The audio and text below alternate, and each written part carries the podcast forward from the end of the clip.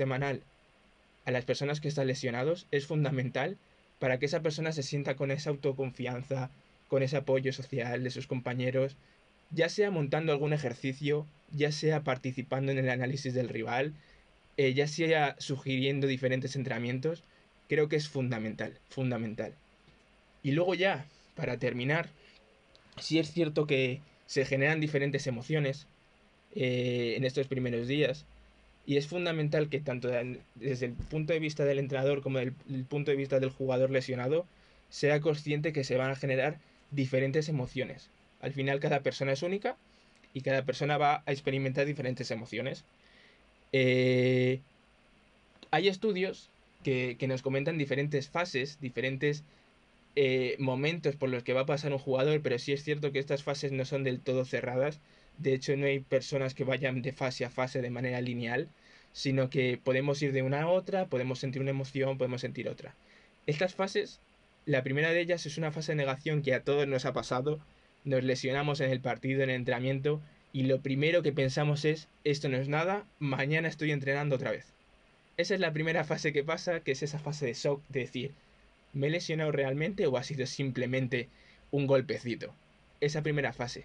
Luego, después de esa fase suele haber una fase de, de, un enfado ante lo sucedido, que es cuando ya me da la noticia, que ya te enfadas y dices, joder, con lo bien que estaba jugando, ahora me tiene que pasar esto, estoy harto de tener mala suerte, también nos ha pasado a todo el mundo.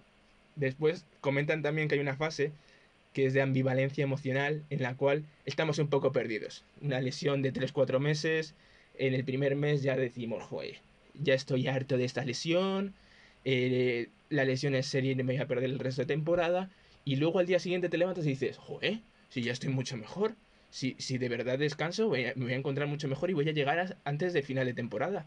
Entonces se produce esta ambivalencia emocional. Luego sí es cierto que otras personas reportan una, una fase de depresión, de voy a estar mucho tiempo lesionado, voy a perderme la temporada, no valgo para nada, etc. Y luego llegamos a la última fase, que es la fase en la que deberíamos llegar cuanto antes, gracias al trabajo del fisio, gracias al trabajo del prepa, gracias al trabajo del psicólogo, que es la fase de aceptación, en la cual empezamos a aceptar la lesión, empezamos a trabajar para reducir plazos y, hay pensamientos del tipo de qué le vamos a hacer, voy a hacer todo lo posible para recuperarme, voy a aprovecharme para ponerme más fuerte. Y relacionado con esto, quiero terminar esta pregunta con un ejemplo que es el del Chimi Ávila, que hace dos años jugaba en el Osasuna, no sé si recordáis, y que ha dado muchas, ha dado muchas entrevistas diciendo que lo fundamental en su proceso de la lesión deportiva fue la actitud con la que, que llevaba esa lesión deportiva. Al final, él comenta en varias ocasiones que, que, esa actitud positiva, esas emociones positivas, esa, esa fuerza de seguir trabajando, de, de da igual la lesión deportiva que yo voy a seguir trabajando, le hizo reducir plazos de manera notoria. De hecho, los preparadores físicos, los fisios, se quedaban alucinados porque una lesión que, si no recuerdo mal, era de seis meses, la pudo reducir a cuatro meses y medio, cinco meses, que es una barbaridad. Y, y él lo comenta, y él comenta que era la actitud, que era ese, ese trabajo de, de saber ser resiliente, de seguir trabajando, de, de, de, vale, hay días mejores, hay días peores, va a haber momentos que me voy a encontrar mejor, va a haber momentos que me voy a encontrar peor porque la, la, la herida, la cicatriz está ahí, pero realmente si yo me encuentro bien, si yo pongo de mi parte, voy a reducir plazos. Y es que es alucinante cómo él ponía vídeos en Instagram que trabajando día sí, día también, y consiguió reducir mucho el plazo de lesión. Y esto es fundamental también para que aquellos que están lesionados y que nos escuchen tengan un modelo de decir, joder, es que realmente la actitud es, real, es, es importante a la hora de, de, de, la lesión deportiva. Aquí, aquí Nacho, es importante hacer una, una aclaración porque creo que el Chimi Ávila tenía una lesión de, del cruzado. Del cruzado, sí. O sea, pues que luego escuché la noticia, yo sí, eh, pues esto que se habla con los amigos, incluso por Instagram, sí. pues ves eh, que llama la atención, porque creo que fue una noticia que, pues, que dejó a todo el mundo de, de la salud como un poco como anonadado, pero sí. me suena de ver la noticia en la que en un entrenamiento se volvió a romper. Se volvió a romper. Luego más tarde se volvió a romper. Entonces, sí. Eh, es que lo digo porque en las lesiones de ligamento cruzado es, es, lo que has, es lo que has dicho antes, tanto para cruzado como para el resto de lesiones. Nuestros tejidos pues tienen unos tiempos de recuperación biológicos. Entonces, desde el punto de vista de la, de la fisioterapia como de la psicología, lo que hacemos es, una vez que te has hecho una lesión, mejorar ese proceso, es decir, ayudar al cuerpo, ¿vale? Pero no estamos en la mayoría de los casos reduciendo plazos, porque no se puede. Lo que hacemos es que esos tejidos se recuperen eh, de un mejor modo, por así decirlo. Hmm. Pues por ejemplo, eh, en una rotura de fibras eh, se ha visto que más o menos el tiempo tarda en recuperarse unos, unas tres semanas, más o menos. Pero ¿qué pasa? Si no trabajas con un fisio y posteriormente con un preparador, con un preparador físico, ese estado de la lesión o esa calidad del tejido nuevo que se va a formar va a ser mucho peor y lo que puede hacer que disminuya tu rendimiento porque puedes notar ciertas molestias aún cuando te vuelvas a cuando te vuelvas a incorporar con el equipo entonces es de vital importancia eso que respetéis por un lado los tiempos de curación biológicos del tejido. Cada tejido tendrá sus propios plazos. Y luego también desde el punto de vista psicológico está claro que es como tú has dicho súper importante la actitud. Incluso porque eh, va a ser otro factor que incluso teniendo el tejido bien recuperado estructuralmente, si, no eres tan fuerte o no controlas tanto esas emociones, desde el punto de vista psicológico, incluso pueden alargar esa, incorporación con el equipo o, a la competición. Claro, de hecho, mm, no sé mucho el caso de Chimi Ávila de internamente, pero realmente es lo que comentaba anteriormente, que cualquier variable que esté tanto por encima como por debajo de lo que realmente es lo normal, eh, puede afectar. Por ejemplo, la motivación. Tú puedes estar muy motivado a la hora de afrontar una lesión deportiva, muy bien, pero si la motivación es excesiva a la hora de la vuelta a la competición, que lo hablaremos a continuación, esto puede llevar a, esa persona a provocar ese sobreuso, porque al final tú estás muy motivado, quieres trabajar, quieres ponerte al nivel de los otros, de los otros compañeros y al final tienes que ser consciente de que tu cuerpo está en un momento dado, de que esa, esa lesión en un momento dado en la que no puedes sobreexcederte, que te puedes encontrar muy bien, perfecto, que puedes llegar a cualquier balón, perfecto, pero tienes que tener en cuenta todavía que tu lesión tiene que cumplir con unos plazos y que no puedes excederte de esos plazos, que no puedes exceder ese esfuerzo, porque si no pasa lo que pasa luego, que cualquier gesto, cualquier sobreesfuerzo, al final termina rompiendo otra vez las fibras o, lo que, bueno, Miguel lo sabrá mejor, que, es lo que va a generar una recidiva, una lesión. Hmm. Eh, bueno, si quieres, me meto aquí un poco más y es que eh, es muy importante que tengáis en cuenta que porque no tengáis dolor, ese, ese tejido está, está bien, porque lo que realmente va a comprobar eh, esté bien es esa, vuelta a la, es esa vuelta a la competición. Y si volvéis antes de tiempo, pues es muy común, eh, yo me encuentro muchos futbolistas que me vienen aquí pero derivados de que ya hayan probado en el campo de fútbol con sus equipos y lo que me comentan es que, claro, que ellos como no sentían dolor, pues se han metido otra vez con el equipo y, claro, que han visto que, eso no se cura, que, es imposible que se cure. Entonces es de vital importancia que se respeten esos plazos, pero también es que eh, eh, ese tejido se vaya... Em, a ese tejido se le vayan metiendo cargas de manera progresiva, porque los tejidos al fin y al cabo están diseñados para amortiguar cargas. Pero ¿qué pasa?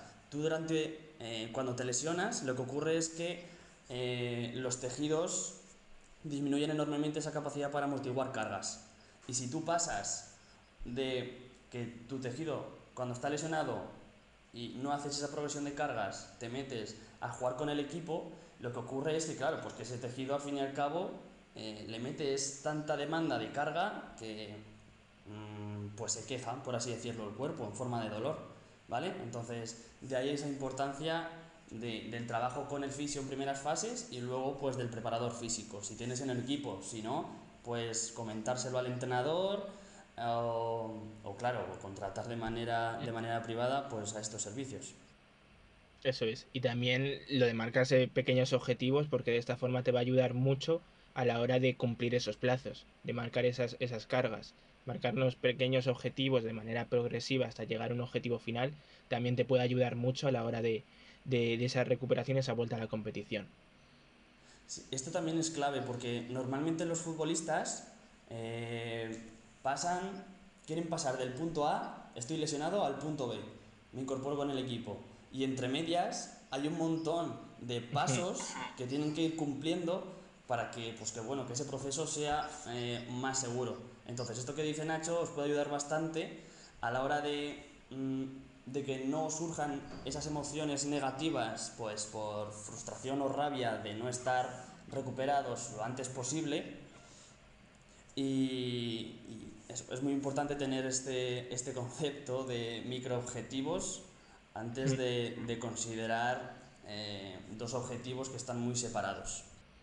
Claro, y muchas veces que, que hablamos de objetivos y todo el mundo parece que, que, sabemos plantear objetivos. Y realmente ahí hay un poco de controversia porque tú te puedes marcar un objetivo, pero realmente si no lo puedes medir, si no es específico, si no es realista, no te vale para nada el objetivo. Entonces es importante que se os meta en la cabeza que un objetivo tiene que seguir la regla SMART, que seguramente lo hayáis escuchado alguna vez. Tiene que ser un objetivo que sea específico, que sea medible, que sea alcanzable, que sea realista y que esté en tiempo. Si, cumplimos con estos cinco criterios, el objetivo es bueno. Pero si nos marcamos objetivos, como ha dicho Miguel, antes de eh, a las dos semanas puedo tocar balón. Al final ese objetivo es general. Ese objetivo es, vale, si has puesto el tiempo, que es en dos semanas, pero al final no estás especificando nada, no sé si estás siendo realista o no, eso lo tendrás que hablar con el médico, preparador físico o fisioterapeuta, pero marcarte objetivos bien hechos, bien específicos, que sean alcanzables, que, que estén bien trabajados, son clave, porque va a depender que tú puedas cumplir esos objetivos y que puedas reforzarte al cumplir esos, esos objetivos. Eso es, perfecto. Yo siempre tengo en mente que todo lo que no mides, no mejoras. Entonces, eso es. Eso es. Si quieres mejorar cualquier aspecto, intenta medirlo, porque además va a ser un factor de motivación para, ir superándote cada cierto tiempo. Pero si no, es como en el gimnasio. Si tú no sabes realmente el peso que has movido en una sesión, tú a la sesión siguiente vas a decir, bueno, pues venga, pues tiro con esto. ¿Vale? Entonces, el hecho de que tú tengas escrito o te marques objetivos, te van a hacer eh, que te esfuerces más por, a, la hora de, de, superarlos. Entonces, también yo creo que es un consejo bastante interesante para, para los jugadores cuando vayan, cuando vayan a elegir aquellos aspectos en los que quieran mejorar. ¿Vale? Entonces, ahora pasamos a una etapa también de vital importancia como es esa vuelta a la competición o a los entrenamientos de alta intensidad. Mm, ¿Por qué? Porque en realidad va a ser eh, el test final, por así decirlo, donde vamos a ver si, si esa recuperación se ha dado de manera óptima. ¿Vale? Entonces, desde el punto de vista de la psicología deportiva, Nacho, eh, ¿Qué consejos le puedes dar al jugador para que esta vuelta eh, sea más segura?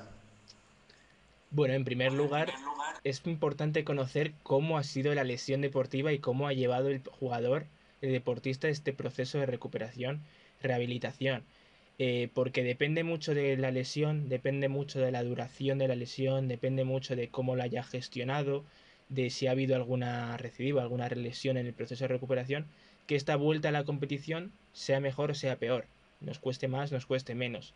En general, eh, hay diferentes aspectos que tenemos que tener en cuenta a la hora de esta vuelta a la competición, como son esos pensamientos, si siguen existiendo pensamientos negativos o desadaptativos, como los que hemos comentado anteriormente, si existe alguna emoción que nos pueda generar eh, algún tipo de ansiedad, por ejemplo, ese, ese, ese, miedo que suele estar muy presente después de una lesión eh, en general, ya no de largo plazo, sino de corto plazo. O sea, en estudio, hay diferentes estudios que comentan que el miedo eh, está en un 76% de aquellos jugadores que deciden no volver a la competición, que es un, es un dato bastante interesante. Eh, entonces, desde el punto de vista psicológico, eh, tenemos que tener en cuenta todo lo que hemos hablado anteriormente, todos estos pensamientos, estas emociones, tenemos que tener en cuenta su situación particular, tenemos que tener en cuenta eh, si ha tenido apoyo social, si está siendo apoyado por parte de su entrenador, diferentes variables que las hemos comentado anteriormente para saber si el jugador está preparado. Y en esta preparación, ¿cómo podemos intervenir los psicólogos? diferentes técnicas, diferentes técnicas sobre todo ajustadas a la demanda y a la necesidad del jugador si el jugador reporta que, le genera un poco de ansiedad de volver a la competición, porque al final son muchos meses que lleva fuera, o ya no muchos meses, sino lleva días a lo mejor, pero le, cuesta, le, piensa, evalúa, eh, percibe la situación como que puede ser un poco amenazante, que tiene un poco de miedo. Hay diferentes técnicas de respiración, relajación para minimizar esta, esta sobreexcitación, esta ansiedad que se pueda generar.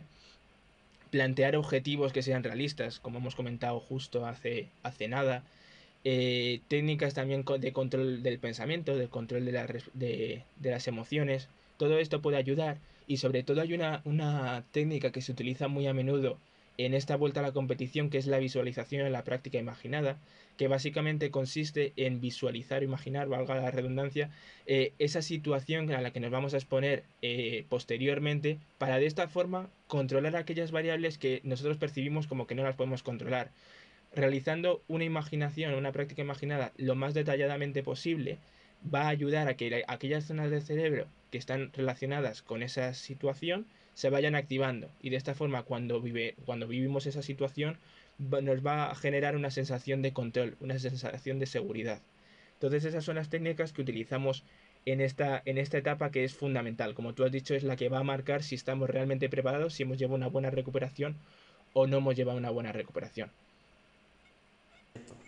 Perfecto, entonces bueno, aquí ya sabéis algunas, algunas variables o, eh, consejos acerca de qué es lo que tenéis que poner el foco que tener en cuenta cuando estéis en ese proceso de volver con vuestro equipo, volver a la competición.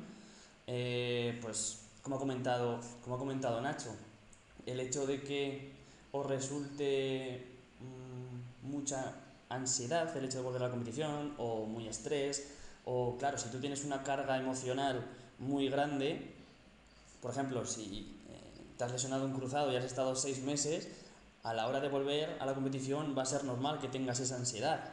Entonces, con ayuda de la psicología y con, y con la ayuda de los preparadores físicos que te van a poner a punto para esa vuelta a la, al, terreno de juego, esa vuelta va a ser mucho más, mucho más segura. Vale. Vale, genial. Pues ahora pasamos a las preguntas que nos habéis hecho desde Instagram.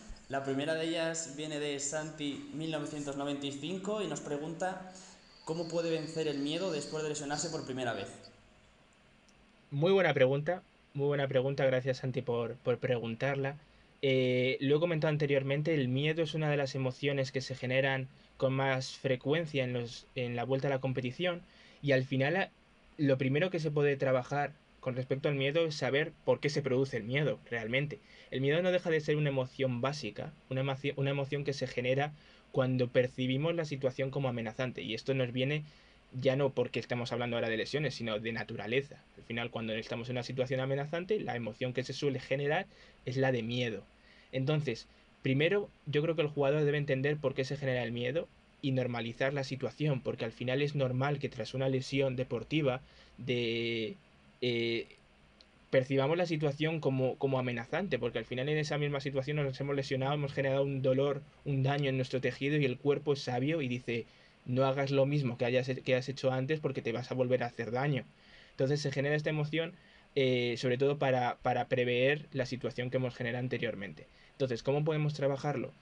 Diferentes técnicas que hemos utilizado anteriormente. Marcarte objetivos que sean realistas. Técnicas de respiración, sobre todo para gestionar esta, esta excitación sobre excitación que te pueda generar la situación y sobre todo esa visualización, esa práctica imaginada de imaginarte la situación que vas a vivir, imaginarte eh, esas pequeñas situaciones que te puedan generar miedo, ir poco a poco en esta práctica imaginada con, la ayuda de un psicólogo deportivo, eh, creo que te puede ayudar mucho a reducir este miedo, saber controlarlo y saber gestionarlo a la hora de, la vuelta a la competición. Eh, y sobre todo de de ponerte en la situación similar a la que te lesionaste. Creo que eso es fundamental. Esto es clave, esto es clave. Como, como he dicho antes, eh, tenéis que intentar que antes de volver a la competición tengáis ese mismo punto o incluso estéis por encima del nivel físico en el que estabais antes de recuperaros. ¿Por qué? Porque ya al lesionaros va a ser muy difícil que ese tejido, ahora respondemos en la próxima pregunta además, vuelva a estar en las mismas condiciones que antes. Entonces, eh, tenéis es, necesario que estéis en, un nivel de condición física mucho más alto, también para eh, darle señal al cuerpo de que estáis preparados realmente físicamente para la vuelta a la actividad y eh, para esa vuelta segura, para esa, esa vuelta segura a la competición. ¿Vale? Entonces, nada, aquí te dejamos los consejos, Santi, espero que te hayan ayudado. Luego, la segunda pregunta viene de Edu que, dice, si tengo una lesión tipo esguince, rotura de tendón o hueso, ¿quedarán secuelas? Vale, esta pregunta, Edu, eh, es muy, muy, muy general, ¿vale? Entonces voy a responderte de la mejor manera que puedo. Y es que aquí tienes que tener en cuenta varios factores. A lo largo de la charla hemos ido comentando más o menos y seguramente te hayamos ya medio respondido, ¿vale? Como hemos dicho, es muy importante que cuando tú te lesionas tengas en cuenta la parte estructural, ¿vale? Y aquí tienes que diferenciar que cuando un tejido se lesiona, hay algunos que tienen una capacidad de recuperación, que va a ser aquella capacidad, eh, va a ser cuando ese tejido lesionado no vuelve a estar en las condiciones en las que se encontraba antes, que, le pasa al, músculo, eh, al ligamento y al tendón, el mayor o el menor medida, y eh, luego está aquella, aquella eh, regeneración, que cuando se habla de regeneración va a ser cuando el tejido sí que va a ser capaz de volver al mismo estado que estaba antes, ¿vale? Que es lo que ocurre en caso de, de fracturas óseas, como comentas, ¿vale? Entonces, zanjado el tema estructural, también comentará ahora Nacho el aspecto psicológico y eh, es muy importante también que conozcamos que durante un proceso, cuando sucede una lesión, eh, no es que el sistema nervioso lo tengamos por un lado y eh, los músculos, ligamentos y todas estas estructuras corporales estén por otro, ¿vale? Sino que hay una conexión entre ellas. Entonces, ¿qué pasa? Cuando tú te lesionas, no es que solo se... Mm, no solo no es que solo se afecte ese músculo o ese ligamento, sino que también se ve interrumpida o afectada esa conexión entre la estructura y el sistema nervioso, ¿vale? Entonces va a ser muy importante que, pues, que lleves a cabo una recuperación óptima con un fisio, con un preparador físico, para, eh, pues para que al final de ese proceso tu cuerpo esté lo más parecido posible a nivel estructural que, anterior, que antes de lesionarte. ¿Vale? Entonces, más o menos por ahí, por ahí van los tiros, Nacho. Sí, desde el. perdona, perdona. Sí, desde el aspecto psicológico que antes me has mencionado. Eh, secuelas como tal, realmente, si tú has trabajado de manera óptima el proceso de recuperación, eh, has planteado objetivos que sean realistas, que sean a corto plazo, a largo plazo, etcétera, eh, todo lo que hemos comentado, no hay por qué generarse secuelas. Sí es cierto que dependiendo de la persona, porque cada persona es un mundo, se puedan generar emociones o pensamientos que sean más desadaptativos que otros. Y en este caso pueden generarse pues una mayor amenaza, una percepción de amenaza o no a la situación que vamos a vivir. Pero secuelas como tal, ya te digo que cada persona es un mundo, eh, no creo que se generen. No creo que se generen sí es cierto que, es necesario el trabajo, tanto por parte de los fisios, de los preparadores físicos, etcétera, y de los psicólogos, para que, para que el proceso y la recuperación sea, sea lo más óptima posible. Pues también dependerá pues, muchos factores, como puede ser la gravedad de tu lesión, ¿vale? Eh, y el modo, de, el modo de afrontarla, los profesionales de los que te rodees, porque no todos van a van a tratar de la misma manera, van a hacerte tratamientos diferentes, ¿vale? Entonces, dentro de los factores que dependen de ti, está claro que es, eh, yo siempre digo que es muy importante, primero que conozcas la gravedad de tu eh, primero que sepas qué es lo que te has lesionado, eh, luego la gravedad de eso, de lo que te has lesionado, de ese tejido que te has lesionado, y luego también pues llevar a cabo una serie de requisitos como pueden ser ponerte manos de profesionales, cuidarte tú, ya sea eh, las horas de sueño, la nutrición, que son factores que están yo creo que un poco escondidos, pero tienen realmente importancia a la hora de recuperarte. ¿Vale? Entonces, ¿aquí tienes algo que añadir más, Nacho? Nada más, yo creo que es dado con, la clave, depende mucho de la persona, hay muchos factores que pueden estar involucrados. Genial. Bueno, Edu, espero que te hayamos resuelto la duda. Y nada, hasta aquí el, el podcast de hoy. En, en las plataformas como Evox o Spotify, incluso en Instagram, os voy a dejar eh, la cuenta de, de, Nacho para que le podáis seguir. Y, nada, espero que os haya gustado. Mil gracias Nacho por, por estar aquí y hablarnos sobre psicología y las lesiones. Seguramente que les haya resultado muy interesantes, a mí también. Y, y nada, eh, ¿algo que añadir? Bueno, pues lo primero de todo, darte las gracias a ti por, por la invitación y a vosotros por escucharnos. Eh, ¿Qué le diría a un jugador que está lesionado? Lo primero, lo que he comentado, que, que no hay un camino de lesión y otro de no lesión, sino que al final la lesión es un obstáculo más en tu carrera deportiva, que hay personas, hay profesionales que te pueden echar una mano a la hora de superar y sobre todo de llevar a cabo un buen proceso de recuperación y rehabilitación que los psicólogos desde el punto de vista de la, de la parte más mental eh, tenemos mucha cabida en este tema, sobre todo porque afecta, hemos comentado cómo hay variables que puedan aumentar y reducir la probabilidad de lesión deportiva.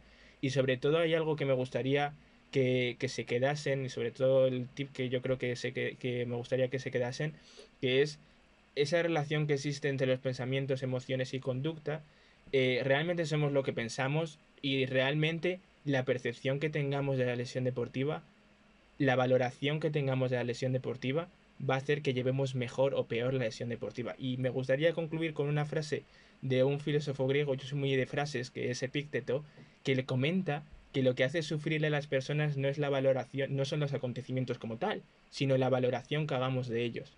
Realmente no es la lesión deportiva la que nos va a hacer sufrir, sino esa valoración que hagamos de la lesión deportiva. Si la tomamos como una amenaza, como un riesgo, nos vamos a sentir mal. Si la tomamos como una oportunidad para seguir mejorando, nos vamos a sentir bien y el proceso de recuperación va a ser mejor. Entonces, nada, daros las gracias por escucharnos, por escucharme y gracias a ti por la invitación. Nada, Nacho. Genial. Nos vemos en próximos capítulos. A vosotros, jugadores. Un abrazo.